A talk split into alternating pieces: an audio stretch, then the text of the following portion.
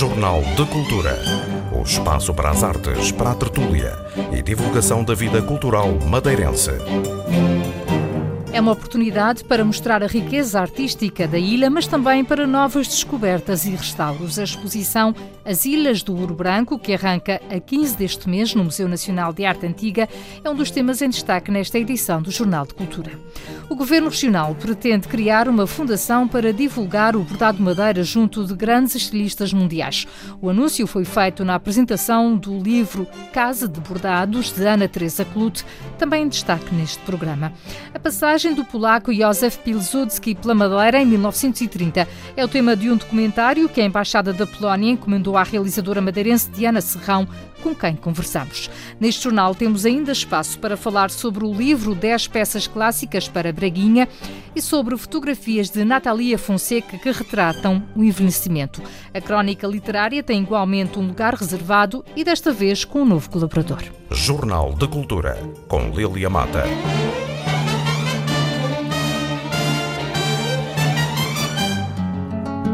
Permanecia na Igreja dos Canhas sem que alguém suspeitasse do seu verdadeiro valor. Falamos de uma escultura flamenga do século XVI, uma imagem de Santiago que, depois de restaurada, vai integrar, a partir de 15 deste mês, a exposição As Ilhas do Ouro Branco, encomenda artística na Madeira, séculos XV e XVI, no Museu Nacional de Arte Antiga. Esta é apenas uma das muitas histórias que poderíamos contar à volta desta exposição que assinala, em Lisboa, os 600 anos da chegada dos portugueses à Madeira. 95 peças distribuídas por nove salas da Galeria de Exposições Temporárias do Museu Nacional de Arte Antiga contam a história das encomendas artísticas proporcionadas pela economia do açúcar. O curador da exposição, Francisco Colado, não tem dúvidas de que a iniciativa vai projetar a Madeira e o seu património a nível internacional. As Ilhas do Ouro Branco uh, é um, uma exposição que tem por objetivo Uh, antes de mais nada, de mostrar, de levar para fora da Madeira um conjunto patrimonial, são cerca de 95 uh, peças, uh, das quais se incluem também uh, cartografia, por exemplo, documentos, portanto, não são só aquilo que normalmente se designa por obras de arte, não é? Porque são também outro tipo de referentes históricos, não é? Mas é maioritariamente constituída por obras de arte. E é, sobretudo, uma mostra ao mais alto nível daquelas que são algumas das mais importantes uh, e simbólicas peças, que provam o quê? Provam que uh, a encomenda artística na Madeira nos séculos XV e XVI é resultado de uma economia próspera, não é? De uma grande proximidade do rei, deste rei venturoso, Dom Manuel, que vai ser um, um, um, um ardilhoso homem de negócios, não é? Que vai proteger uh, a Madeira e vai proteger uh, algumas das construções que se, emblemáticas que se fazem na ilha, nomeadamente a Sé Catedral. E, portanto, esta exposição é mais do que uh, a história ou a produção do açúcar, que também estará na exposição, mas é, sobretudo, aquilo que essa economia do açúcar proporciona à Madeira. E depois há outro aspecto fundamental, que é perceber de que forma a Madeira foi uma espécie de guarda avançada da experiência de Portugal fora de si próprio. Porque a Madeira é uma espécie de balão de ensaio onde, hum, na área administrativa, uh, na área uh, até da, da, própria organização religiosa, da justiça, uh, de uma série de formas de ser Portugal são ensaiadas aqui para depois serem desenvolvidas noutras regiões, como, por exemplo, Cabo Verde, como mais tarde na, no, no Oriente, no Brasil, sobretudo. E, portanto, é muito interessante perceber como é que a Madeira se situa como forma pioneira de Portugal fora do continente europeu. E é este o sentido principal da exposição. E depois, algo que é muitíssimo importante, que é perceber que em 2017, e apesar de uma grande exposição que aconteceu em 2009, sobre outro ponto de vista, essa exposição no Palácio da Ajuda chamava-se Obras de Referência dos Museus da Madeira, portanto tinha uma cronologia muito mais vasta, era uma, uma, uma exposição que ia desde os primórdios, portanto desde a época açucareira, mas ia até a inauguração da estátua de João Gonçalves Arco, obra de Francisco Franco, portanto ia até o, o Dialbar do século XX. Esta não, esta é uma, uma exposição que reúne Uh, obras de arte da maior importância, muitas delas flamengas, não é? Como se sabe, que era o principal ponto de exportação para Portugal de uh, grandes estruturas retabulares que vinham para as nossas igrejas e capelas, e, e, é um caso único no contexto nacional, quer dizer, não existe outra região portuguesa eh, que eh, tenha, e mesmo no panorama internacional, os próprios belgas ficam muitas vezes impressionados com, uh, por um lado, a altíssima qualidade das obras em presença numa ilha tão pequenina, perdida no meio do Atlântico. E depois não só ficam impressionados com a qualidade, como ficam impressionados com algo que é extremamente raro no contexto da arte flamenga, que é a escala monumental. Há uma espécie de eh, dicotomia uh, muito estranha que existe entre a escala mínima do território e a escala máxima dos, dos painéis e das obras de arte. A maior parte da escultura flamenga um, é de pequeno formato, assim como a pintura é, em muitos casos, de pequeno formato, e nós aqui temos muitas esculturas de grande formato e temos muitas pinturas de enormíssimo uh, formato. Uh, e é sobre este âmbito, não é? Eh, que se faz esta exposição. Esta exposição é uma parceria do próprio museu, como sabe, é o, o, museu mais prestigiado a nível nacional, é o Museu Nacional de Arte Antiga. A exposição vai ocupar toda a área correspondente às exposições temporárias, onde acaba de sair a exposição Madonna, com as coleções do Vaticano. Portanto, é uma, é uma exposição de grande prestígio e traz hoje a Lisboa e à capital portuguesa uma exposição que vai projetar internacionalmente a Madeira e o seu património. E é esta a razão fundamental. Lhe dizer ainda o outro aspecto muitíssimo importante, que é por vezes esquecido, que é estas exposições são oportunidades de conservação e restauro de obras de arte, são oportunidades de inventariação e de estudo, são oportunidades de abrir novos horizontes a investigadores que possam ter, começam a ter acesso a estas obras, muitas delas pouco conhecidas, e são também uh, o que pode parecer um fator menor, mas não é. Uh, são uh, também ocasiões de se poder ter uma, uma fotografia, fotografias de edição de alta qualidade que uh, algumas destas peças não, não tinham e não, não podiam ter, porquê? Porque muitas delas estão situadas uh, ainda nos seus locais originais, ou que estão hoje colocadas a 7, 10 metros de altura, e portanto é muito difícil uh, a visibilidade desses objetos que agora vamos poder ter de outra maneira. E, portanto, há também um lado muito importante nesta exposição, que é a edição de um catálogo que vai deixar para sempre, um dia a exposição vai fechar, vai, as peças vão voltar aos seus lugares de origem e o que é que nós vamos ter? Eh, vamos ter o catálogo que fica com a memória desse projeto. Estas peças têm diversas proveniências, nomeadamente o Museu de Arte Sacra do Funchal, mas não só. Há também aqui peças que, que vêm, por exemplo, de, de igrejas. Quer, quer referir algumas das, das mais significativas? Esta, esta exposição é um projeto de colaboração e é um projeto de colaboração entre o Museu Nacional de Arte Antiga, a Direção de Serviços, Museus e Património Cultural da DRC.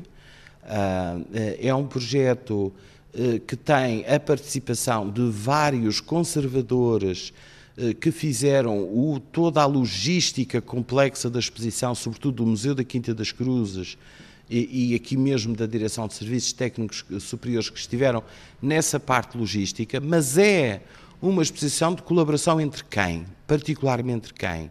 Sobretudo o Museu da Arte Sacra, eh, muitas paróquias eh, da, da Diocese do Funchal que tiveram uma colaboração absolutamente exemplar, ainda o, o Museu A Cidade do Açúcar e uh, outros, outras coleções madeirenses, nomeadamente coleções privadas, que cederam obras uh, para este projeto. Algumas delas são inéditos, portanto, são peças que nunca foram vistas ou não são, pelo menos, vistas em público Uh, ou foram talvez uma única vez uh, fotografadas nos anos 30 e publicadas, portanto nunca mais eh, foram vistas ao vivo, nunca, as pessoas nunca tiveram a oportunidade de as ver.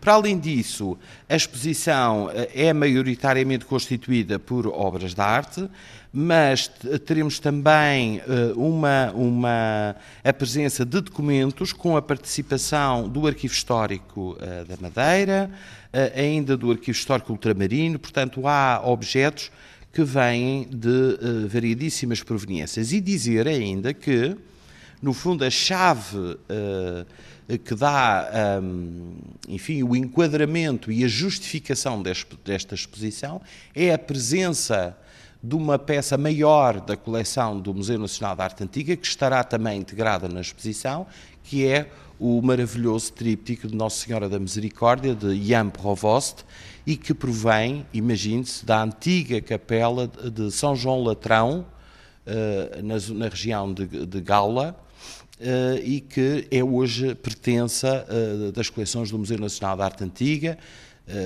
desde meados do século XIX. E, portanto, essa grande obra, eh, essa obra maior da arte flamenga, estará integrada com as suas parceiras, com as suas irmãs, eh, neste conjunto de, de exposição que eu penso que vai ser eh, muitíssimo interessante para todos aqueles que apreciam este género de projetos. Estávamos a falar há pouco, por exemplo, de uma imagem de, de Santiago, de, de, uma igreja que era praticamente desconhecido, cujo valor era praticamente desconhecido. Uh, qual Exatamente. é essa Exatamente. Por exemplo, vai, vamos ter em exposição uma peça inédita, que é uh, uma escultura de grande formato uh, de, de, São Tiago Maior, São Tiago Peregrino a Santiago Compostela, não é? Um, e que é uma escultura flamenga do princípio do século XVI e que até 2017 permaneceu uh, incógnita, porque ela está repintada, tem um repinte enorme e só depois de um, um aturado trabalho de observação e de investigação é que se chegou à conclusão que é, e está hoje aprovado, portanto a peça está neste momento em restauro no Laboratório G de Figueiredo, no próprio Museu Nacional de Arte Antiga, e chegámos à conclusão que é uma, uma nova peça flamenga que vem se juntar às, às, às suas congêneres nesta exposição. E o, o, há também um cálice que pertencia à, à Ponta do Pargo, Sim, que também poderá ter uma história. Uh, pronto, há muitas, há, há, muitas pequenas histórias que vão ser contadas. Uh, nós temos peças de paróquias improváveis, de sítios recônditos, uh, desde a Capela dos Reis Magos na Calheta, uh, pinturas do Estreito da Calheta, cálices da Ponta do Pargo, outras peças de orivesaria da Serra d'Água. Eh, portanto, nós temos uma grande dispersão. A nossa escolha muitas das vezes não foi fácil, porque uh, era preciso construir uma história e um programa para a exposição e com naturais limitações e uh, muitas das vezes não foi fácil parar na nossa escolha porque havia em alguns casos há três, quatro, cinco objetos que podiam representar tão bem um, aquele particular período ou aquela época. Claro que isto não é verdade em relação aos grandes retábulos flamencos, que se sabem hoje onde é que eles estão. Uh, mas, como pode depreender, uh, é uma operação logística muito complexa que está.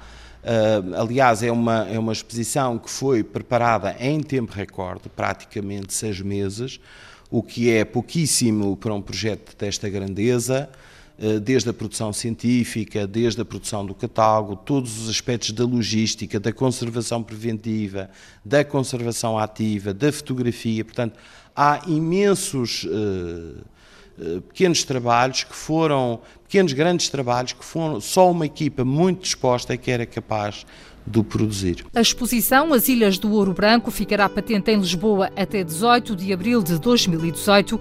Ainda não está decidido, mas é possível que no regresso venha a ser mostrada também na Madeira. Jornal de Cultura.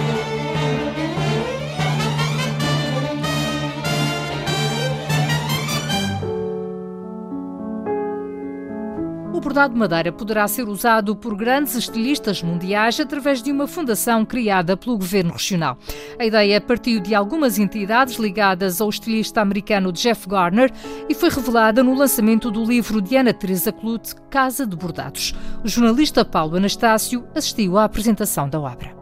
Uma casa que, no fundo, são várias casas onde moram histórias que podem agora ser visitadas em livro. A Casa de Bordados é o termo que a população usava para definir as fábricas, porque nunca houve, não é propriamente uma fábrica. E elas instalavam-se em casas, quintas, em residências, no Funchal. Portanto, daí que era chamado localmente Casa de Bordado, não é propriamente a casa no, no, no verdadeiro sentido da palavra.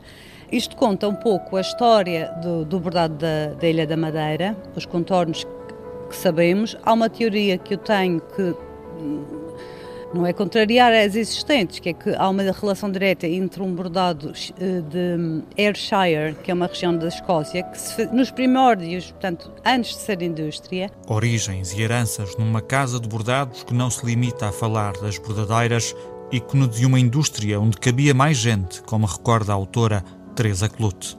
Houve uma altura que havia 70 mil uh, empregados nas casas de bordado e não falámos só das bordadeiras, falámos de todas as profissões que, que têm nomes engraçadíssimos, todo, todo, o universo que fez parte da nossa, da, da, nossa infância, da nossa história. Eu penso que se falarmos nisso daqui a 50 anos é possível que não haja, não quero ser dramática, mas é isso que eu, que eu penso. Portanto, este, este livro é, conta essa história e deixa latente o desejo de fazer o tal Economuseu Casa de Bordados. Um museu vivo onde os turistas possam ver de perto a nobreza, mas também as rugas de uma arte com idade avançada. Em que se possa ainda uh, perpetuar a arte, para além do, do atavio que é o próprio bordado. Portanto, são os bastidores e um pouco descortinar o que é que está por trás e até para o turista valorizar o preço da peça.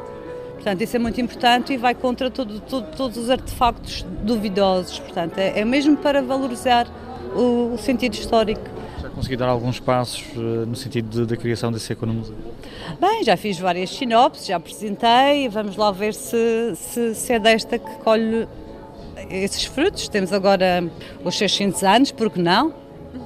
Depois, porque se for aos 700 será apenas um holograma do bordado, passa a expressão. Para tentar reanimar o setor, o presidente do governo regional, Miguel Albuquerque, anunciou no lançamento do livro de Teresa Clute que a região quer levar o bordado madeira às passarelas da alta costura internacional. A melhor maneira é criarmos uma fundação, essa é uma perspectiva que está aqui, que faça essa promoção e essa divulgação. Será o governo a gerir essa fundação? Depois vamos ver. Isso é a ideia de base neste momento. Estamos a trabalhar nessa ideia. Acho que é uma excelente ideia. Para breve? Vamos ter que avançar porque não, estas coisas não podem demorar muito tempo. O Jeff Gardner esteve aqui na Madeira duas ou três semanas, já fizemos esta passagem de modelos em Lisboa e penso que ele também fez uma passagem de modelos também já no estrangeiro, num país europeu. Portanto, é preciso utilizar estes grandes nomes da moda para aproveitar a divulgação do bordado. Uma janela para o futuro do bordado Madeira, cuja história tem agora em Casa de Bordados um olhar diferente assinado por Ana Teresa Clute, a chancela do Serviço de Edições da Direção Regional de Cultura. Jornal de Cultura.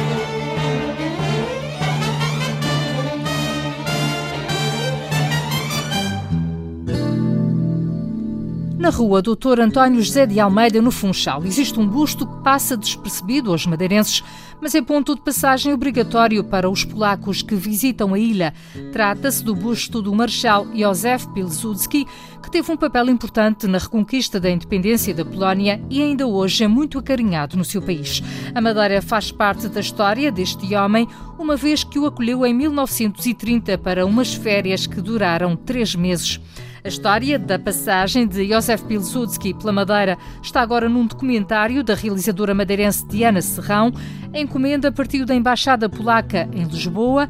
O trabalho vai ser divulgado nas redes sociais, no site da Embaixada, nas televisões da Polónia. Em Portugal estreia na RTP Memória a 15 deste mês.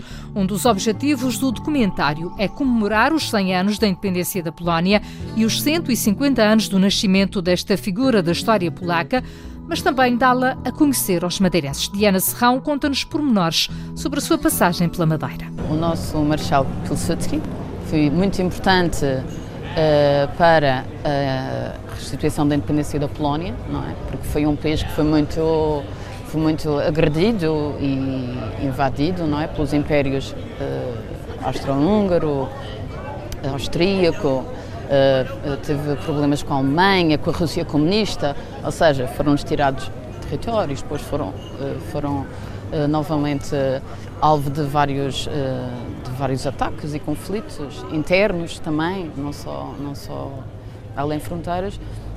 E este Marechal era um homem austero, autoritário, mas muito determinado em recuperar, em recuperar o, grande parte do território polaco tinha sido, tinha sido retirado. Entretanto, o Marechal, eh, há uma série de peripécias, há uma série de, de, de peripécias políticas e militares que fazem com que ele acabe depois por eh, resignar do cargo de Primeiro-Ministro. Também já um bocado cansado desta, um bocado cansado da cena uh, política e vem para a Madeira. Vem para a Madeira em 1930, chega aqui a 21 de dezembro, salvo erro, no navio Angola. Antes encontra-se com o general Oscar, Oscar Carmona, em, em, Lisboa, e pronto, e depois chega aqui e fica durante três meses.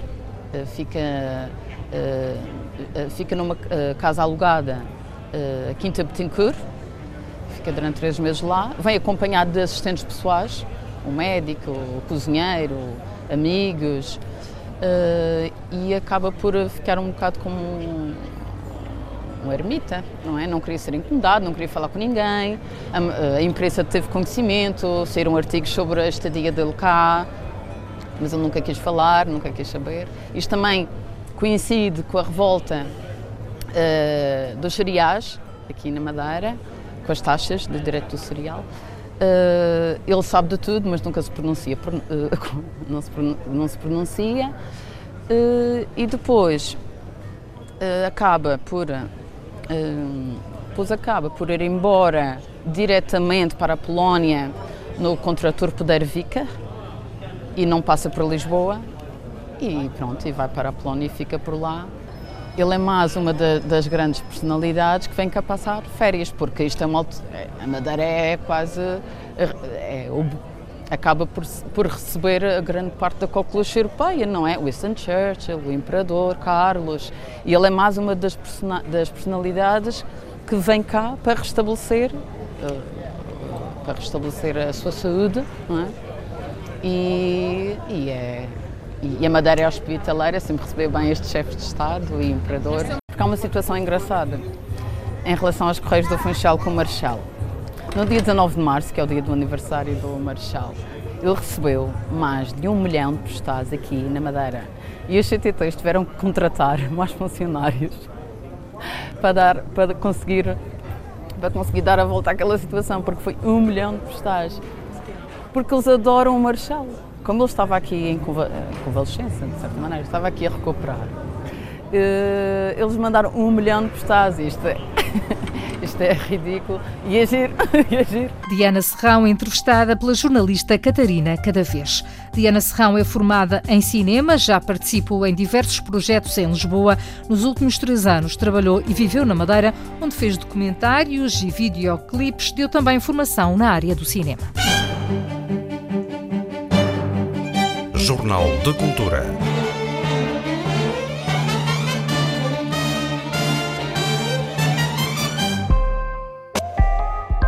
Olhar o envelhecimento através da máquina fotográfica foi um dos desafios lançados pelo Centro de Desenvolvimento Académico da Universidade da Madeira a dois fotógrafos no âmbito da sexta edição do colóquio Olhares sobre o Envelhecimento que acontece a 16 e 17 deste mês.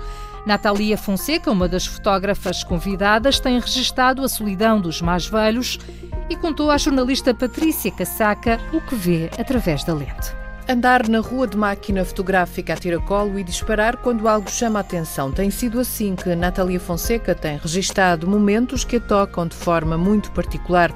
Conta no currículo com diversas exposições, incluindo uma na FNAC, com fotografias que contam o dia a dia nos hospitais da Madeira. Tem também trabalhos que contam as histórias de quem tem o céu como casa, sem abrigo, que deambulam sem rumo pelas cidades. A viver atualmente em Lisboa, Natalia Fonseca contou-nos via telefone o que tenta transmitir com as fotografias. Isto é simplesmente andar na rua, é sempre máquina fotográfica a tiracolo, não é? E sempre que vejo alguma coisa que me interessa e que acho que possa vir a chamar a atenção, ou que, especialmente que possa ter um impacto. Porque o meu objetivo, sinceramente, nas, nas, nas exposições que eu fiz e que quero vir a fazer é, é ter, que as pessoas tenham esse impacto, que o mundo não é cor-de-rosa e então temos de estar uns pelos outros e acho que temos de estar eh, e apoiar. E neste, neste sentido, o envelhecimento é um bocado isso, andei a fotografar a solidão das pessoas numa idade já avançada. Natalia Fonseca começou por fotografar temas muito diversos, mas a mudança para uma grande cidade mudou também o rumo da lente.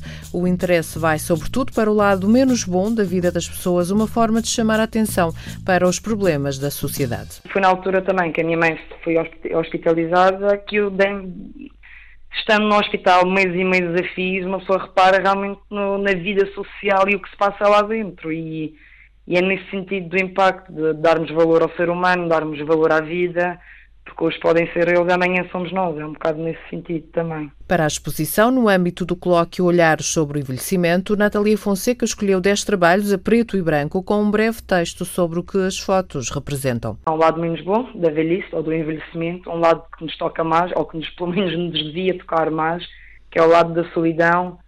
Eu acho que as coisas negativas, infelizmente, não, não estou a dizer que tenham mais importância, mas têm mais impacto. Acho que as pessoas acabam por ser mais solidárias nesse sentido. Então o objetivo será mesmo esse. Natália Fonseca descreve uma das fotografias que vai ser mostrada neste colóquio. De uma senhora que deve ter 80 ou 90 anos, em que ela senta-se ao meu lado e começa a tirar as coisas da sua mala, tira um rolo de papel higiênico, tira uma sandes, tira uma maçã, tipo, nota-se que é o que ela tem dentro daquela mala e não é muito mais do que ela tem. E acho que essa é uma das fotos que me deixa assim um pouco mais te como, te como bastante aquele momento. Aquela, a única coisa que ela tinha dentro da mala eram, eram mesmo esses acessórios e nada mais. Isso foi em Lisboa?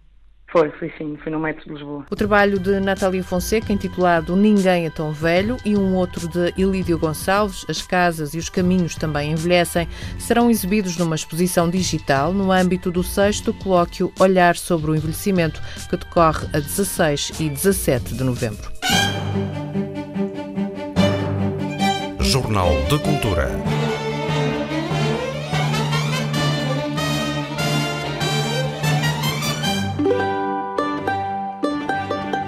Depois de lançar três livros com peças para Braguinha, todos com recurso a campanhas de crowdfunding, o musicólogo Paulo Esteireiro pensa já no próximo desafio. O sonho é agora tocar no Braguinha peças baseadas em bandas sonoras de filmes.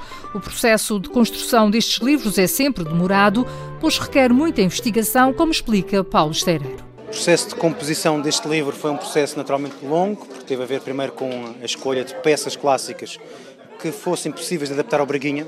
Há que lembrar que a maior parte das peças foram compostas para piano, para violino, para orquestra, para guitarra clássica e, portanto, a adaptação a um instrumento que tem algumas limitações, portanto, demorou o seu tempo. Portanto, tive que fazer uma pesquisa de, entre vários compositores e experimentando no Braguinha quais aquelas peças que resultariam melhor, quais as melhores tonalidades, por assim dizer, a nível do, do instrumento. E, portanto, foi um processo uh, que começou por aí pela pesquisa.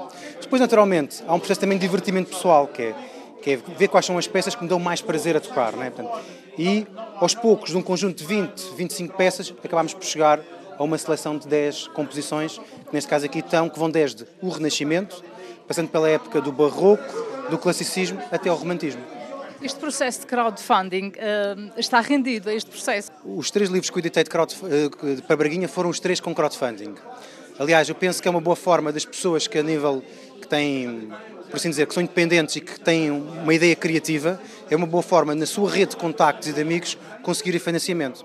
Aliás, já cá na Madeira mais pessoas utilizaram esta plataforma e eu penso que é um bom recurso para qualquer pessoa que na área da cultura, e não só na área da cultura, também noutras áreas, queira desenvolver uma ideia, conseguir financiamento. Paulo Esteireiro, este é um livro que não se vai ficar pela Madeira. Eu creio que o livro não ficará pela Madeira tal como os anteriores. Portanto, o Braguinha tem uma grande vantagem que é uh, tem uma forte ligação com o cavaquinho de Cabo Verde, com o cavaquinho do Brasil, com o quelele eh, americano e, portanto, uh, tenho tido sempre uma, uma, larga rede de contactos com esses países, com todos esses países, desde que comecei com, este, com estes projetos. Por exemplo, o próprio prefácio do livro é escrito por um, um músico, tocador de cavaquinho brasileiro, uh, que é exatamente licenciado pela Universidade Federal do Rio de Janeiro e, portanto, eu creio que, portanto, até de acordo com as palavras dele, que estas peças que têm vindo da Madeira, quer composições que nós editámos do século XIX, quer as atuais, são ensinadas exatamente no curso superior de cavaquinho no Brasil. Este é um CD que não é só para ouvir, portanto, este livro permite também que qualquer que, que os estudantes ou os amantes da, da música também executem. Uh, explique como é que está organizado o livro. O livro tem essencialmente propósito pedagógico, ou seja, é para as pessoas que estão a aprender uh, exatamente poderem ouvir as peças e poderem tocá-las, uh, tem as partituras, tem a tablatura, tem tudo o que é preciso. Mas também, por outro lado, eu tento fazer com que o, livro seja interessante para outras pessoas e por isso também tem um CD que é importante para ouvir, portanto, os alunos estão a tocar, mas também para uma pessoa que quer simplesmente ouvir música clássica, neste caso num contexto diferente, tocado pelo Braguinha. O, o próximo livro com 10 peças para Braguinhas, eh, que tipo de peças é que será? Eu gostaria muito de fazer um livro de peças ligadas à música para cinema. Portanto, penso que também é um lado interessante. As pessoas estão, têm procurado também. Uh, o cinema tem, é um forte veículo cultural e também penso que os alunos estão, têm uma grande apetência por esse tipo de, de músicas. Novos sonhos que surgem à medida que se vai compondo a coleção de peças para Braguinha, da autoria do musicólogo Paulo Esteireiro. As orquestrações do livro e CD 10 peças clássicas para Braguinha são da responsabilidade do compositor madeirense João Caldeira. Jornal de Cultura.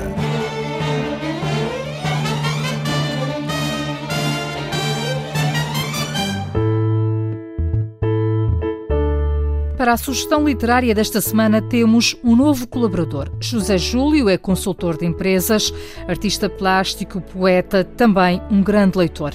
O livro que escolheu foi escrito pelo único americano que está enterrado na Praça Vermelha em Moscovo, junto ao túmulo de Lenin. A obra Os Dez Dias que Abalaram o Mundo, de John Reed, conta a história da Revolução Russa. O centenário da Revolução Bolchevique, Revolução Russa, celebrou-se no passado dia 7 de novembro. A editora Alteia publicou um livro que é um clássico, Os Dez Dias que Abalaram o Mundo, escrito em 1918 por John Reed. O livro é um testemunho do jornalista, poeta e correspondente de guerra americano, testemunha presencial desses dias de 1917. Teve a sua primeira edição nos Estados Unidos em 1919, um ano antes da morte do autor que faleceu com 33 anos.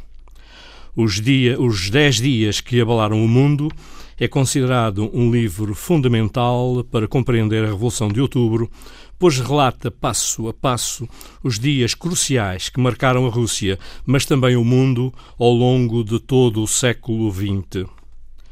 John Reed era casado com a ativista Louise Bryan, uma militante feminista com quem chegou a Petrogrado no dia em que começou a Revolução Bolchevique. Amigo de Tolstói, que o apresentou a Lenin, tinha fama de aventureiro romântico e cobriu os grandes eventos da sua época: a Revolução Mexicana, a Primeira Guerra Mundial e a Revolução Russa, da qual assistiu ao início com a queda do Palácio de Inverno. É esse testemunho que relata neste livro único que serviu de inspiração a filmes e escritos sobre a Revolução, como por exemplo Outubro o mais emblemático filme de Sergei Eisenstein, que influenciou decisivamente toda a cinematografia revolucionária. Em 1981, Warren Beatty realizou o filme Reds, que relata a aventura de John Reed na Revolução Bolchevique. John Reed foi, sobretudo, um militante comunista. Foi membro do Partido Comunista Americano e um dos fundadores do Comintern. Foi também nomeado pelo regime comunista nascente para o posto de cônsul da Rússia Soviética em Nova Iorque. Durante as suas permanências nos Estados Unidos, antes da Revolução Russa, foi diversas vezes preso devido à sua atitude militante, em especial contra a guerra e as guerras em geral. Do livro Os Dez Dias que Abalaram o Mundo, disse Lenin, e cito: Foi com o maior interesse e sem que a minha atenção abrandasse um só momento que li o livro de John Reed. Recomendo sem reservas a sua leitura aos operários do mundo inteiro. Eis um livro que gostaria de ver publicado em milhões de exemplares e traduzido em todas as línguas. Em reconhecimento pela sua participação na Revolução e pela importância para o regime soviético do seu livro, foi sepultado em 1920 na Praça Vermelha, junto à muralha do Kremlin e ao túmulo de Lenin. É o único americano que está sepultado junto ao uh, túmulo de Lenin e no, à muralha do Kremlin. Recomendo a leitura deste livro a quem se interessa por um dos acontecimentos mais relevantes do século XX. Um livro imprescindível para quem quiser compreender a história do século XX, numa altura em que se assinalam os 100 anos da Revolução de Outubro.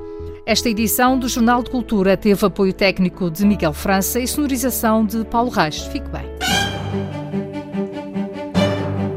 Jornal de Cultura. O espaço para as artes, para a tertúlia divulgação da vida cultural madeirense.